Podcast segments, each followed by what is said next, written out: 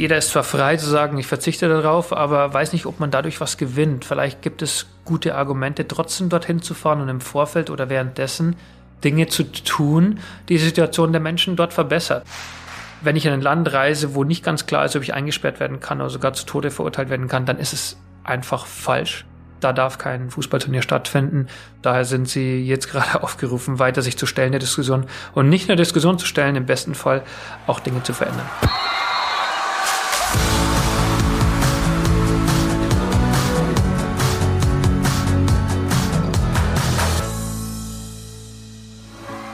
Mehr als ein Spiel. Der Podcast der DFB-Stiftungen Egidius Braun und Sepp Herberger. Und der DFB Kulturstiftung. Mit Nils Stratmann. Und damit herzlich willkommen zu einer neuen Folge Mehr als ein Spiel. Ich bin total fröhlich und beschwingt, weil ich bis gestern noch im Urlaub war und weil ich heute wieder arbeiten darf und das für diesen Podcast und das vor allen Dingen mit dem Menschen, der mir hier gegenüber sitzt. Ich freue mich total, denn ich finde, es ist ein total wichtiges Thema oder es sind total wichtige Themen, über die wir heute sprechen werden und es ist auch ein Mensch, der wichtig ist und wichtig war für den deutschen Fußball. 52 Länderspiele, Teil des Sommermärchens, Vize-Europameister 2008, deutscher Meister mit dem VfB Stuttgart, lange auch Funktionär gewesen und auch immer noch fußballpolitisch aktiv, unter anderem als Vielfaltsbotschafter des DFB. Hallo, Thomas Hitzelsberger. Hallo. Thomas, wir haben heute einen ganz klaren Anlass für unser Gespräch, nämlich die WM in Katar und die Probleme und die Konflikte, die das mit sich bringen kann. Vor allen Dingen für dich in deiner Rolle als Vielfaltsbotschafter und damit eben auch viel für schwule oder lesbische Menschen oder Menschen jeglicher sexuellen Orientierung oder jeglichen geschlechtlichen Identität in der Szene. Ähm, wir wollen über Ängste sprechen, über Sorgen und über Kritik dieser Menschen eben in Bezug auf diese WM. Aber wir wollen natürlich auch über dich ein bisschen mehr erfahren, über deine Karriere, aber eben auch in der Zeit danach. Und so wie du mehr warst als ein Spieler und mehr bist als ein ehemaliger Spieler, so ist natürlich für dich auch wie immer die erste Frage in diesem Podcast. Warum ist Fußball mehr als ein Spiel? Naja, erstmal hört es nie auf. Ich bin total froh, dass ich immer noch Fußball spielen kann, theoretisch. Das ist zwar nicht mehr so gut anzuschauen, aber ich, ich kann immer noch spielen. Und es hat so viele Facetten. Es bringt so viele Menschen zusammen aus unterschiedlichen Bereichen. Es ist der globale Sport schlechthin und man kann unterschiedliche Rollen einnehmen, die Bedeutung haben. Und du hast es gerade angesprochen. Ich habe zuerst selbst gespielt. Das war immer mein großer Wunsch, da Profi zu werden. Und danach kann ich Funktionär sein. Ich kann fürs Fernsehen arbeiten. Ich kann für einen Verband jetzt so eine Botschafterrolle einnehmen. Also der Fußball ist so außergewöhnlich bereichernd für mich persönlich und für Milliarden von Menschen und deswegen mehr als nur ein Spiel. Du hast es gerade gesagt, Fußball ist der globale Sport und dieser globale Sport findet sein größtes Happening, sein größtes Turnier eben diesen Winter in Katar. Hast du Bock auf die WM in Katar? Ich habe Bock auf äh, das Turnier als solches. Dafür bin ich einfach zu sehr Sportler und, und Ex-Fußballer, dass es mich interessiert zu sehen, wie die deutsche Mannschaft dort abschneiden wird hoffentlich mit dem Turniersieg zurückkommt. Aber keine WM zuvor wurde so kritisch begleitet wie jetzt diese Weltmeisterschaft. Und daher ist es schon eine Herausforderung, den richtigen Umgang zu finden, den richtigen Ton anzuschlagen, wenn es darum geht, die Balance zwischen sportlich, was kann Deutschland erreichen, wer sind die wichtigsten und besten Gegner, aber warum findet sie überhaupt dort statt? Was soll da passieren? Welche Problemstellung gibt es vor, während und nach der WM? Und das habe ich in der Form noch nie erlebt. Wie kritisch guckst du denn auf die WM? Ich würde mich zu den kritischen Beobachtern zählen, ganz klar, weil ich äh, immer wieder auch damit äh, in Verbindung gebracht werde mit der Vergabe. Ich werde gefragt als Botschafter für Vielfalt, sagen wir, hey, ist es eigentlich richtig? Ich werde vermutlich auch die Weltmeisterschaft dann kommentieren als Experte, das so ist die Idee. Und dann ist es einfach so, dass ich äh, froh bin, auch gefragt zu werden. Das hilft mir natürlich auch noch ein zweites Standbein zu haben nach der Karriere, nicht nur äh, ständig über Fußball zu reden, sondern auch die gesamtgesellschaftlichen Zusammenhänge. Und da gehört die WM dazu. Also du wirst dann als Experte auch höchstwahrscheinlich vor Ort sein? Das weiß nicht, ob ich vor Ort sein werde, aber ich äh, stelle mir halt vor, dass ich das Turnier kommentieren werde. In welcher Ausprägung, welcher Dimension kann ich heute noch nicht sagen. Ich hatte Anfragen, habe mich sehr darüber gefreut, weil ich nach meiner Zeit beim VfB Stuttgart ja auch gern wieder beim Fußball dabei sein will. Und ich habe das auch schon mal gemacht und freue mich auch wieder drauf. 2018 warst du ja auch äh, bei der WM in Russland vor Ort als Experte. Ähm, hättest du Lust drauf, vor Ort zu sein? Ich glaube, es hilft, wenn man einfach mal im Land ist, wenn man sich eine Meinung dazu bildet, wie die Zustände sind. Wenn man Kritik äußert, sollte man schon da gewesen sein. Also es ist auch mein Anspruch, vielleicht zwischen jetzt und der Weltmeisterschaft mal in Katar gewesen zu sein. So, glaube ich, gibt es meinem Urteil mehr Gewicht, ähm, auch wenn es vielleicht kein langer Zeitraum ist, aber das ist, das ist die Idee. Denn es ist, sehr, sehr gefährlich, wenn man immer nur eine, sich aus der Zeitung informiert und dann das aufschnappt und das zum, zur Meinung macht. Ich habe den Anspruch, auch einmal dort gewesen zu sein, wenn ich weiter darüber spreche. Aber auch das könnte mit Problemen verbunden sein. Gerade neulich gab es äh, ein Treffen, bei dem du auch dabei warst, gemeinsam äh, mit unserem DFB-Präsidenten Bernd Neuendorf, äh, wo ich ausgetauscht habt mit verschiedenen Menschen aus den LGBTIQ-Plus-Netzwerken. Und ähm, ich konnte ein Teil dabei sein und ich war verwundert, dass gar nicht so viel Kritik geübt wurde in dem Teil, wo ich dabei war, sondern dass vor allen Dingen Sorgen und Ängste geäußert wurden von eben Menschen aus der queeren Szene. Wie ist das eigentlich? Erstmal ganz grundsätzlich als Frau, wie, wie kann ich, wie muss ich mich da kleiden? Wie frei kann ich mich da bewegen ohne Mann an meiner Seite? Wie ist das als äh, Homosexueller oder Homosexueller? Kann ich einen Ehering tragen? Kann ich Händchen halten und so weiter? Also es waren ganz, ganz klare Ängste, die da formuliert wurden. Und ich habe natürlich eben bewusst gefragt, ob du gerne da wärst, ob du dich drauf freust und will da jetzt auch nachhaken. Teilst du diese Ängste? Also erstmal war ich froh, dass es zu diesem Zusammentreffen kam. Ich hatte ein Gespräch mit Bernd Neuendorf vor mehreren Wochen und habe ihm auch gesagt, mir ist nicht ganz klar, was, was die Community fordert vom DFB äh, in Bezug auf die WM. Und, und er sagte auch, ähm, ihm ist es auch nicht so klar, lass uns doch mit den Menschen sprechen. Und ich so, sehr, sehr gute Idee. Wie ich gerade sagte, nach Katar reisen ist das eine aber auch mit den Menschen, die darüber, die nachdenken, nach Katar zu reisen, äh, mit denen zu reden, was für Sorgen und Ängste sie haben, warum sie sich noch nicht entschlossen haben, dorthin zu fliegen. Und so kam es zu diesem Treffen, das extrem wertvoll war. Ich habe es auch so wahrgenommen. Alle waren erstmal sehr, sehr respektvoll. Aber der Anspruch war schon klar zu benennen, was, was die Themen sind. Und da kam es zur Sprache. Wir wissen gar nicht, ob wir sicher sind, weil als Frau, wenn ich dort bin, kann ich mich nicht so als Fan verhalten, wie ich das hier in Deutschland mache. Und so haben wir viele der Punkte auch gesammelt mit dem klaren Ziel, was kann der DFB wirklich verändern? Äh, noch vor der Weltmeisterschaft oder was kann der DFB tun? Wie soll er sich verhalten während der Weltmeisterschaft? Und kann man auch nachher noch was machen. Und so haben alle Interessensgruppen, die da waren, uns wieder Ideen mitgegeben und wir mussten auch klar sagen, haben wir schon versucht, haben wir schon gesagt oder guter Punkt, nehmen wir mit, versuchen wir umzusetzen. Und da wir der Austausch der am Ende ja auch von allen äh, sehr begrüßt wurde, ein wichtiger Dialog und ähm, ich bin froh, dass wir es gemacht haben.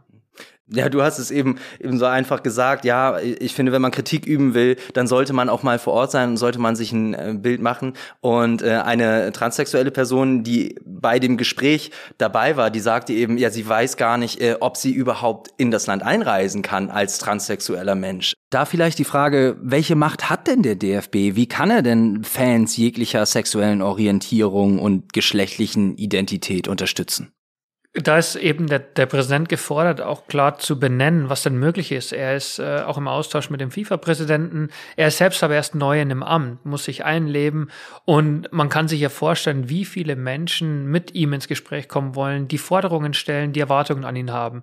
Er kann nicht alles erfüllen, aber allein die Tatsache, jetzt diese Zusammenkunft einzuberufen, fand ich, fand ich ein sehr wichtiges Signal. Es hat ihm auch wieder geholfen, wie mir auch, Dinge zu lernen aber auch manchmal dann zu sagen, ich glaube, wir kriegen das nicht hin. Oder das muss die FIFA entscheiden. Oder das betrifft das Land Katar. Ähm, wir können als DFB genau das nicht tun. Und wenn transsexuelle Menschen dort wieder zurückgeschickt werden können, dann, dann ist es ist natürlich tragisch. Und äh, ich, was ich mitbekommen habe, haben viele für sich schon beschlossen, sie werden da nicht hinreisen, weil sie genau das nicht erleben möchten. Wenn sie als Transsexuelle dort einreisen, dann wieder zurückgeschickt werden, dann ist es für sie einfach äh, traurig. Und ob das dann den Weg in die Öffentlichkeit findet oder nicht, ist vielleicht für die Person im ersten Schritt gar nicht so relevant. Das klingt für mich alles erstmal relativ pessimistisch, relativ machtlos das Ganze und ja, so ein bisschen traurig. Natürlich redet man immer davon, ja, aber es, es gibt auch Chancen und man braucht den Dialog und so weiter. Aber wenn es eben auch so ganz klare und aktive Nachteile gibt für, für große Teile äh, der Fanszene, dann ist das wahnsinnig schwierig. Aber was sind denn dagegen aufgewogen? Vielleicht die Chancen durch so eine WM in Katar? Also das versuche ich noch herauszufinden, mit noch mehr Menschen zu sprechen. Gibt es auch Chancen, wenn man äh, sich öffentlich äußert für die Menschen, die in Katar leben? Nur das Allerwichtigste war meines Erachtens die Zeit, äh, die deutschen Fans in Katar verbringen, dass sie dort beschützt sind, dass sie nichts zu befürchten haben, egal ob ich eine Frau bin, ob ich homosexuell bin, was auch immer, wenn ich dort etwas zu befürchten habe aus heutiger Sicht, dann muss ich, bevor ich dorthin reise, wissen, der DFB hilft mir, dass ich nichts zu befürchten habe. Der DFB im Dialog mit, äh, mit der FIFA oder Katar. Und wenn dafür nicht gesorgt ist, dann glaube ich, werden Menschen dort auch nicht hinreisen. Und das ist schon, schon problematisch, weil man sich ja vorstellen kann, dass der DFB ja auch noch versucht, mit der Mannschaft alles richtig zu machen, dorthin zu gehen oder auch in die Mannschaft viel rangetragen wird. Also ich sah mich so in der Rolle auch manchmal sagen, wir versuchen auch die Äußerungen, die wir in der Vergangenheit schon getätigt haben, ob Hansi Flick, ob Oliver Bierhoff, äh, Bernd Neuendorf auch und der eine oder andere Spieler, da ist schon viel passiert. Aber ich kann noch nicht definitiv sagen, ob das immer auch den Menschen in Katar, äh, ob sie es dort erreicht und ob es ihnen auch wirklich hilft. Aber wir geben unser Bestes. Ich bin auch sehr gespannt, wie sich das alles entwickeln wird. Wir wollen da äh, im Laufe des Gesprächs auch nochmal wieder drauf äh, zurückkommen. Jetzt wollen wir aber erstmal ein bisschen auch über dich sprechen, denn es, es hat natürlich einen, einen Grund, dass du eben dein Amt jetzt als Vielfaltsbotschafter für den DFB ausübst, weil du eben auch explizit sehr viel getan hast für das aufmerksam machen für, für Vielfalt, für Diversität. Du hast es ja damals auch 2014 bewusst so gesagt. Du hast damals ein Interview gegeben äh, für die Zeit, in dem du eben öffentlich über deine sexuelle Orientierung äh, gesprochen hast, unter anderem, um eine Debatte anzustoßen ähm, und zu sagen, hey, es gibt homosexuelle Menschen im Fußball, auch im Männerfußball und äh, ich bin einer davon und wir müssen dieses Thema mehr in den Vordergrund rücken, insgesamt im Sport. Das war kurz vor den Olympischen Winterspielen in Sochi damals, auch darauf wolltest du aufmerksam machen. Wie war das damals? Wie war dieser Prozess dahin zu kommen? Okay, ich möchte jetzt öffentlich darüber sprechen. Ja, wie waren die Wochen, die Monate danach für dich? Der Prozess hat länger gedauert, ist auch ganz, ganz normal und ich bin irgendwann zu der Erkenntnis gekommen, ich möchte es öffentlich machen, weil ich im Privaten mit mir im Reinen war, die wesentlichen und wichtigsten Menschen in meinem Umfeld wussten darüber Bescheid. Und ich sah eine große Chance, äh, über mein persönliches Leben äh, noch mehr Menschen zu erreichen, mit dem, was ich bis dahin geleistet habe als Profifußballer, mehr Menschen zu erreichen, Diskussionen voranzutreiben. Und dann, als es, als ich es öffentlich gemacht habe und gesagt habe, ich möchte diese Diskussion vorantreiben, muss ich sagen, Stand heute ist es gelungen. Es, es wurde seither sehr viel diskutiert über, über Vielfalt. Also damals sprach man, zumindest kann ich mich nicht erinnern, äh, sprach man nicht von Vielfalt. Das war ganz einfach. Ein, ein schwuler Fußballer oder Ex-Fußballer outet sich, er macht das in der Zeitung, gibt ein Interview. Und jetzt reden wir über Vielfalt, über so viele unterschiedliche Dimensionen. Und jetzt sind wir wieder an dem Punkt, wo wir vielleicht erklären müssen, warum ist Vielfalt so häufig diskutiert, warum ist es wichtig und richtig und in der Rolle befinde ich mich jetzt. Also ich sehe mich ja nicht nur als, als schwuler Mann, sondern ich vertrete viele Gruppen von, von Menschen, die oft einer Minderheit angehören, aber auch im Zeichen der, der Vielfalt gehört werden wollen, oft vielleicht nicht gehört wurden. Und das ist der Anspruch, diese Gesellschaft, die dadurch, dadurch bereichert wird, äh, da möchte ich ein gutes Vorbild sein. Es war damals, das klingt ganz deutlich durch, eben auch ein, ein sehr klares politisches Statement quasi zu sagen, okay, hier bin ich und ähm, äh, ich beschreibe das gerne als Leuchtturm. Du warst so ein Leuchtturm und hast gesagt, okay, hier, ich liebe Männer und das ist total okay und ich war Fußballprofi und das passiert in diesem Bereich. Hast du damals und hast du dann im Laufe der Zeit, gerade wenn sich dann auch viele Menschen vielleicht an dich gewandt haben, hast du Druck verspürt? Nein, an dem Punkt nicht mehr. Der Druck war vielleicht früher da, nicht genau zu wissen, wie ich mit der Situation umgehe, im, im Privaten oder dann auch öffentlich weil es durchaus Menschen gibt, die einem sagen, hey, alles kein Problem, man muss ja nicht öffentlich machen. Aber dieses Bedürfnis habe ich immer mehr verspürt, weil mir haben Menschen geholfen, indem sie es öffentlich gemacht haben und genau das Gleiche wollte ich auch tun. Und diese Bestätigung bekomme ich bis zum heutigen Tag. Es ist eine starke Botschaft und dann höre ich häufiger, ah, darüber muss man ja gar nicht mehr reden und es sollte doch eigentlich gar nicht mehr sein. Das mag sein, aber es ist die Realität. Es, es, es braucht immer wieder Menschen, die das offen aussprechen, denn Eins war auch klar, ich wollte mit Vorurteilen aufräumen und wenn es keine Sichtbarkeit gibt von, von schwulen Fußballern, egal auf welchem Niveau, dann werden sich einfach viele Menschen, die in der Situation sind, die aber Fußball interessiert sind, einfach sagen, ey, wenn es keine Vorbilder gibt, dann werde ich mich auch abwenden. Es braucht diese Vorbilder, es braucht die Menschen, die es offen aussprechen, nur dann kann man vielleicht auch viele Talente dazu bewegen, weiterzumachen, weil sagen, hey, der hat es auch geschafft, warum soll ich es nicht auch packen? Das kann man natürlich jetzt auch ein bisschen als äh, Appell verstehen, ähm, weil sich eben auch seit seitdem, seit du dich damals geoutet hast, noch kein äh, Profifußballer wieder in Deutschland äh, geoutet hat. Gleichzeitig, glaube ich, muss man mit Appellen da sehr, sehr vor, vorsichtig sein, weil es eben eine, eine absolut persönliche Entscheidung ist und eine absolut intime Entscheidung ist, ob man das öffentlich machen will oder nicht. Klar, ich finde nur, es hat sich viel verbessert, auch auf den Zuschauerrängen. Die Sichtbarkeit, Regenbogenflaggen gibt es heute so viele. Überall sind sie zu sehen. Es gibt schullesbische Fanclubs bei Bundesliga-Vereinen, Zweitliga-Vereinen. Nur, wenn die Erwartung ist, jetzt müssen andere nachziehen, dann ist man enttäuscht worden. Das, das sehe ich ja auch. Man geht zu. Bist du enttäuscht? Ach, ich persönlich bin nicht enttäuscht. Das, es, es war nicht so, ich habe ja nicht gesagt, ich äh, oute mich jetzt, damit sich ganz schnell andere auch outen. Das habe ich nicht gesagt. Ich habe gesagt, ich oute mich, um eine Diskussion voranzubringen, um überhaupt die Vorstellung, wie, wie das zu sein hat, zu diskutieren, um über Klischees neu nachzudenken und neu zu sprechen. Das war meine Intention. Und deswegen sage ich, da ist jetzt viel Gutes passiert, aber ich bin nicht angetreten mit dem Ziel, dass jetzt ganz viele sich auch noch outen. Äh, das wäre wunderbar, würde mich enorm freuen, weil es wieder was auslösen würde. Aber bei anderen Fußballmannschaften, ob in den USA oder Australien, jetzt in der zweiten Liga in England, ist es ja auch geschehen. Man braucht sehr viel Geduld. Ich möchte es aber auch nicht schlecht reden, denn gerade im Bereich der, der Medienberichterstattung und in der Fanszene finde ich es sehr, sehr viel Gutes passiert.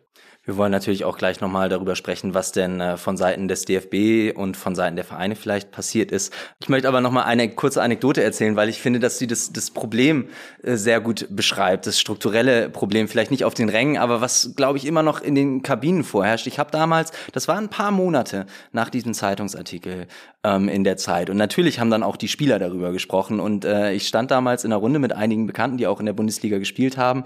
Und äh, da sagte einer von denen, naja, Wisst ihr, das Ding ist, ich habe gar nichts gegen Schwule. Was ich wirklich schwul finde, ist, wenn sie nicht sagen, dass sie schwul sind. Ja, ja, das ist, äh, da kann man drüber schmunzeln, wenn ich zurückblicke. Es ist nicht einfach, dass man am nächsten Tag in die Kabine geht und sagt, ach übrigens, jetzt möchte ich es euch sagen, ich habe jetzt einen Freund und das ist alles normal und easy. Das funktioniert so halt nicht. Es ist eine Überwindung. Es ist für die meisten Menschen eine große Überwindung, vor allen Dingen, wenn man in der Öffentlichkeit steht. Muss es aber nicht sein. Es kann auch, wenn man nicht öffentlich ist. Und das muss man respektieren und, und Menschen, die das nicht nachvollziehen können, die können dann so sich äußern, was ich ja auch, wie gesagt, da kann ich kurz drüber schmunzeln.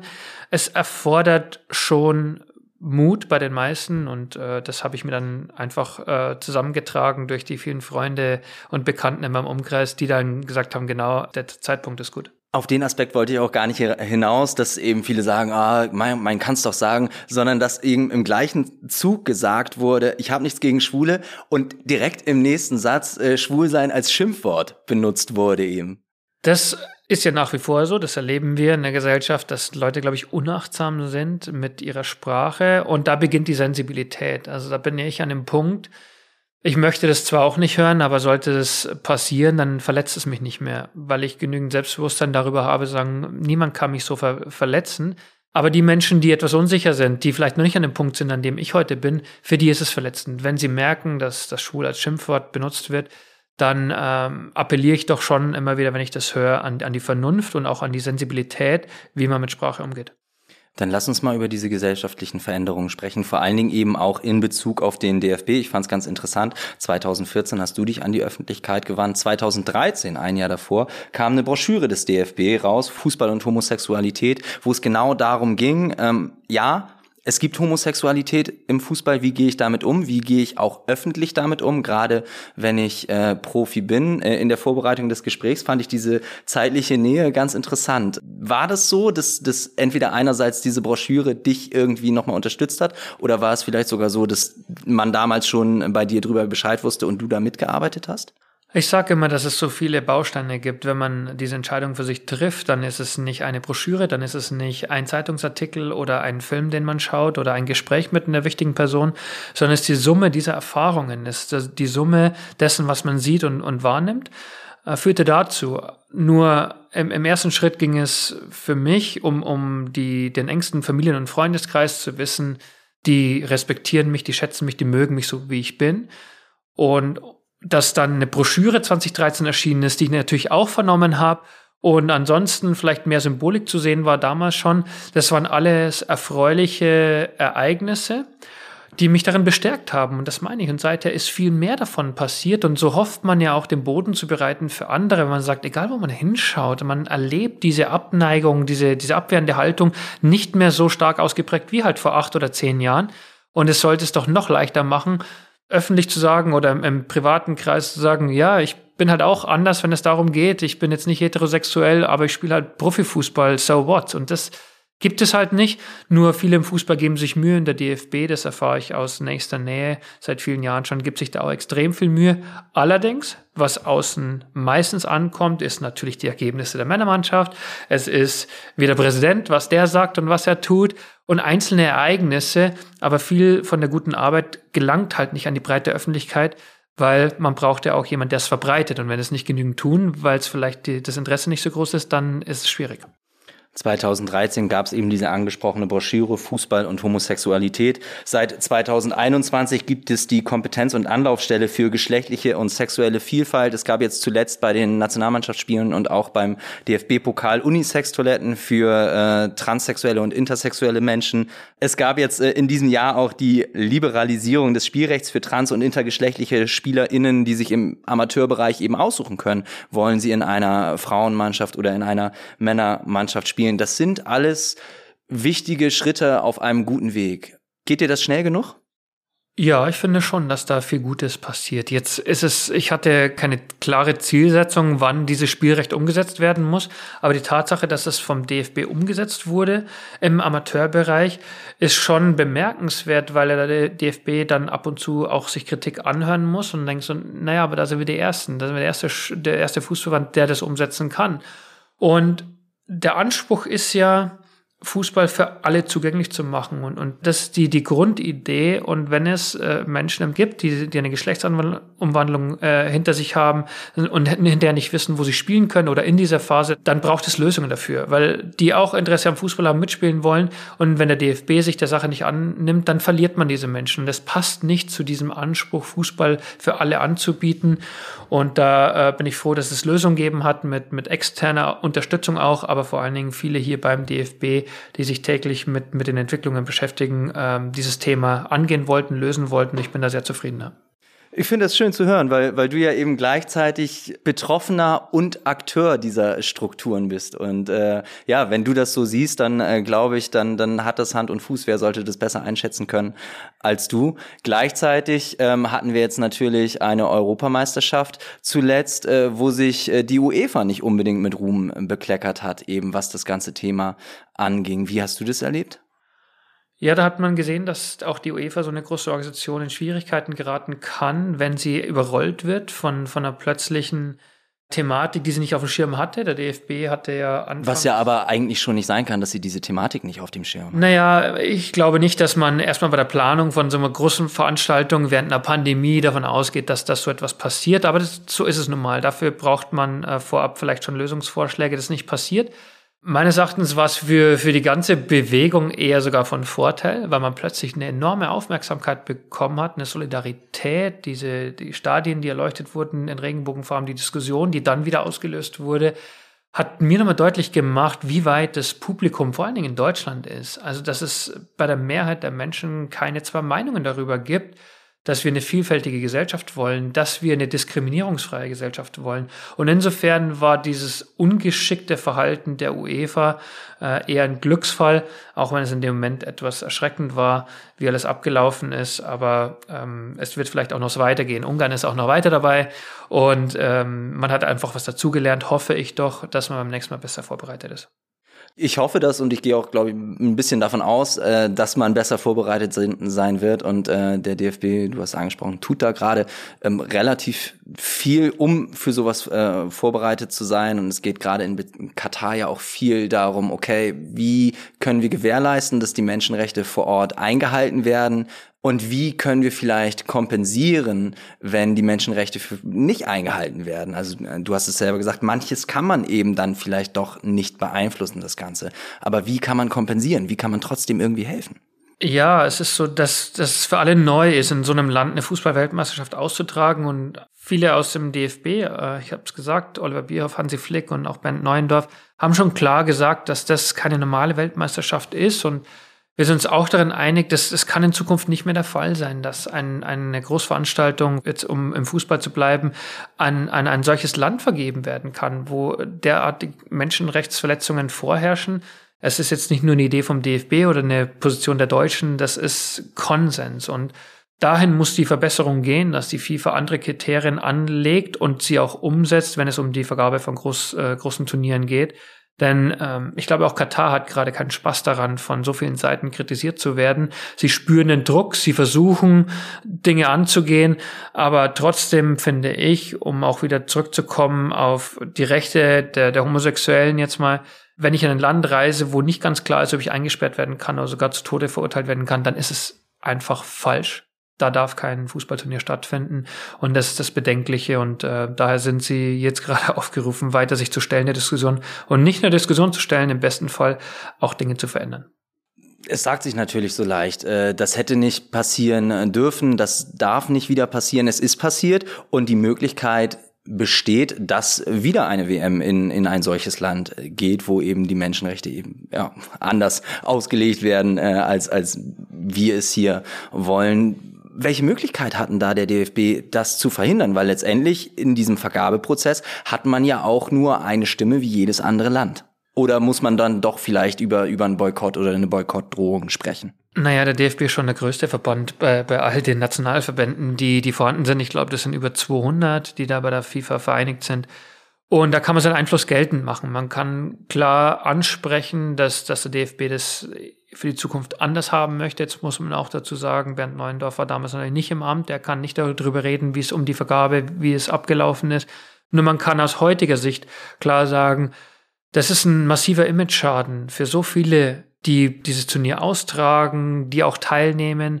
Allein was der DFB immer wieder für Fragen beantworten muss, nur weil man dorthin reist, die, die Aufforderung teilweise nach Boykott, die es auch alle schon gegeben hat, das macht doch keinen Spaß. Dafür richtet man keine Fußball-Weltmeisterschaft aus. Man will eine Weltmeisterschaft spielen, wo man sich durchsetzen will gegen die besten Mannschaften der Welt, die Menschen in dem Land und auch außerhalb hier zu Hause bei uns in dem Fall begeistern möchte. Darum geht's. Diese, dieses Besondere am Fußballspiel hervorzuheben. Es ist so mühsam für alle Beteiligten, dass ich glaube, dass die FIFA auch ein klares Interesse daran haben sollte, sowas nicht nochmal geschehen zu lassen. Wir haben jetzt viel darüber gesprochen, äh, was sich verändert hat in der Gesellschaft, im DFB in den letzten Jahren. Wie hast du dich verändert?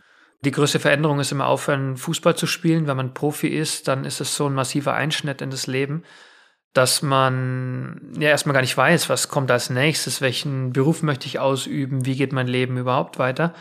Und so kann ich erfreulicherweise sagen, diese acht Jahre waren persönlich von großer Freude geprägt und auch beruflich konnte ich mir selber auch beweisen, dass ich nicht nur Fußball spielen kann, sondern auch andere Sachen ganz gut hinkriege. Und das hat mich mit Stolz erfüllt weil wenn man mit 30 oder Anfang 30 aufhört und das zweite, den zweiten äh, Lebensabschnitt Minimum noch vor sich hat, dann stellt man sich solche Fragen. Und jetzt habe ich dann im Fernsehen als Experte gearbeitet. Ich habe für den VfB Stuttgart in unterschiedlichen Rollen gearbeitet, bis, bis zum Vorstandsvorsitzenden und kann mich glücklich schätzen, dass ich das alles machen dürfte, kann mich glücklich schätzen, dass das meiste auch wirklich gut geklappt hat und freue mich auf, auf das, was kommt. Und Fußball spielen konntest du ja auch ganz okay. 52 Länderspiele waren es am Ende. Ich habe es gesagt, deutscher Meister bist du geworden mit dem VfB Stuttgart. Vize-Europameister habe ich auch gesagt. Und wir schauen jetzt auf diese anstehende WM. Würdest du heute in Katar spielen mit dem Wissensstand? Die Entscheidung trifft man nicht ganz allein. Deswegen ist man ja Teil von drei oder 25, die im Kader sind. Man hat ein Trainerteam, man hat einen Verband, mit denen man darüber spricht, was ja heute schon passiert ist. Im DFB gab es diese Gespräche. Die Mannschaft war schon mal dabei bei so einer Diskussionsveranstaltung. Sie haben viel bessere Informationen und Sie werden das auch intern diskutiert haben. Sie haben einmal selbst die Initiative ergriffen, haben sich diese Trikots oder, oder Warmach-Shirts angemalt mit Human Rights stand dann drauf. Also das Bewusstsein hat sich verändert. Und trotzdem meine ich, war für, für alle klar, ein Boykott ist nicht die Lösung, ist nicht die Antwort darauf. Und vermutlich wäre ich einfach einer von 25, der an so Gesprächen teilnimmt, aber dann auch äh, sich, sich dem anschließt, was die Mehrheit äh, dafür richtig hält. Und, und so würde ich es wahrscheinlich beantworten. Also das Ganze eben nicht als was Persönliches gedacht, sondern eben immer als Team. Ja, man muss die, die persönliche Meinung schon mit einbringen aber man kann sich nicht über die anderen erheben. Jeder ist zwar frei zu sagen, ich verzichte darauf, aber weiß nicht, ob man dadurch was gewinnt. Vielleicht gibt es gute Argumente, trotzdem dorthin zu fahren und im Vorfeld oder währenddessen Dinge zu tun, die, die Situation der Menschen dort verbessert. Das wäre ein konstruktiverer Ansatz, diese Boykottdiskussion. Natürlich kann man darüber sprechen, aber wahrscheinlich würde ein einzelner Spieler äh, nicht den Impact haben, wenn er zu Hause bleibt, als wenn er vor Ort ist oder mit der Mannschaft darüber spricht und sich so weiterbildet und vielleicht Organisationen unterstützt, die vor Ort mehr ausrichten können. Wobei das natürlich auch ein Thema ist. So viele Organisationen gibt es in Katar nicht, die vor Ort was machen können. Also NGOs oder ähnliches äh, gibt es da. Es gibt viele Organisationen, die, die überwachen, die überprüfen, wie dort die Gesetze eingehalten werden. Wenn ich gerade an die, die, den Schutz der Arbeitsmigranten denke wir würden das, glaube ich, hier klar auch sagen können, äh, es wird sehr genau darauf geschaut. Es ist schon viel Unrecht geschehen, aber es wird darauf geschaut und man kann diese äh, Organisationen auch unterstützen, dass sie auch das weiter tun können in all den Ländern, in denen es Menschenrechtsverletzungen gibt, dass sie die Mittel zur Verfügung haben, das auch weiter zu melden. Hm. Du hast gerade den Impact angesprochen. Wann hat man mehr Impact, indem man laut über die Medien auch boykottiert und zu Hause bleibt oder ob man vor Ort ist, sich weiterbildet, sich selbst ein Bild macht, vielleicht unterstützt und so weiter? Was würdest du dir denn wünschen für einen Impact vom Präsidenten, vom DFB, aber auch von der Mannschaft? Spieler haben immer den größten Impact, wenn sie erfolgreich sind. Dann schaut man auf sie, man berichtet über sie, sie fallen auf durch Leistung und dann ist es ihnen freigestellt, wie sie, wie sie das nutzen. Wenn wir die einzelnen Spieler durchgehen, so muss jeder für sich doch entscheiden, gibt es noch ein Interesse außerhalb des Fußballs und welches ist es das? Und ich kann aber nicht alle zufriedenstellen, weil man muss sich äh, das auch mal vor Augen führen. So, an so Spieler wird sehr viel rangetragen, an Verband, an eine Mannschaft wird viel rangetragen. Man kann nicht alles erfüllen. Man muss auch lernen, sagen, nein, ich finde es ein tolles Anliegen, aber ich kann das nicht erfüllen, sondern habe ich ein Projekt, habe ich eine Stiftung, für, für die ich mich einsetze und dann darüber zu sprechen. Aber die, die größte Aufmerksamkeit erzeugt man, wenn man sehr gut Fußball spielt und redet. Aber wenn man nur redet und die Leistung leidet, dann wird man schnell zum Gespött und da muss man halt die Balance finden und da ist jeder Spieler gut beraten, Leistung zu bringen und dann aber auch die Chancen, die sind da, öffentlich immer wieder was zu sagen und sagen, hey, wir sind gerade in Katar, mir ist aufgefallen oder mir ist wichtig. Das geht dann schon. Du bist heute ein sehr, sehr selbstbewusster Mensch. Ich habe dich damals am Fernseher auch immer als einen sehr selbstbewussten Spieler wahrgenommen und du hast es beschrieben, du hast ein Umfeld gehabt, Familie, Freunde, mit denen du darüber sprechen konntest und die dich unterstützt haben. Das hat nicht jeder und das hat nicht jede. Kennst du Anlaufstellen? Hast du Anlaufstellen, an die man sich wenden kann mit Fragen, mit Problemen im Fußball, die Hilfe leisten können? Also beim DFB eben die Stelle, wenn du vielleicht auch darauf abzielst, dass, dass wir dort eine Stelle eingerichtet haben, an die man sich wenden kann, ob um Amateur- oder Profifußball, zu sagen, wie gehe ich damit um? Ich, ich, ich fühle mich unwohl, kann ich mich outen oder auch nicht? Da hat der DFB diese Stelle eingerichtet, das ist sehr, sehr hilfreich.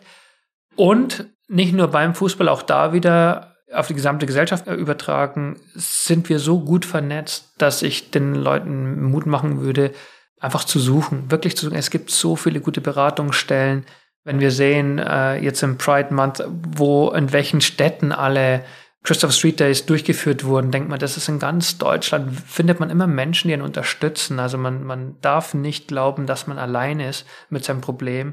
Äh, das Internet bietet extrem viele gute Möglichkeiten. Es gibt so viele gute Beratungsstellen in, in, in vielen, in allen Großstädten in Deutschland.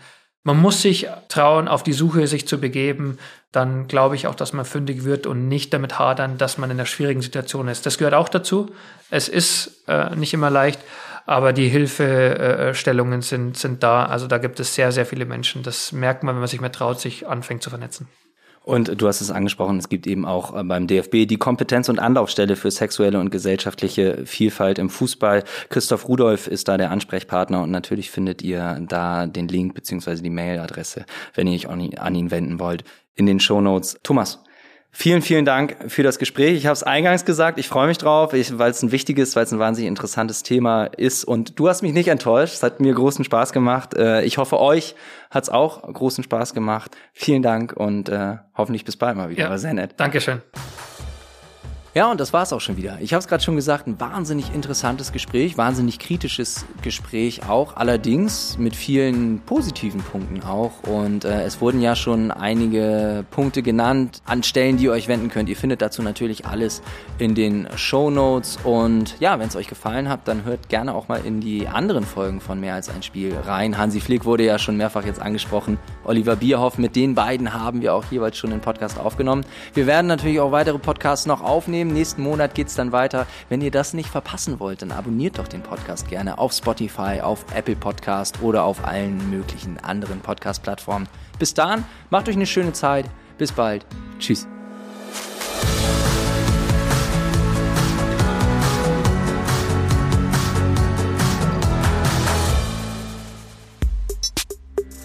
Mehr als ein Spiel, der Podcast der DFB Stiftungen ist eine Produktion von Maniac Studios.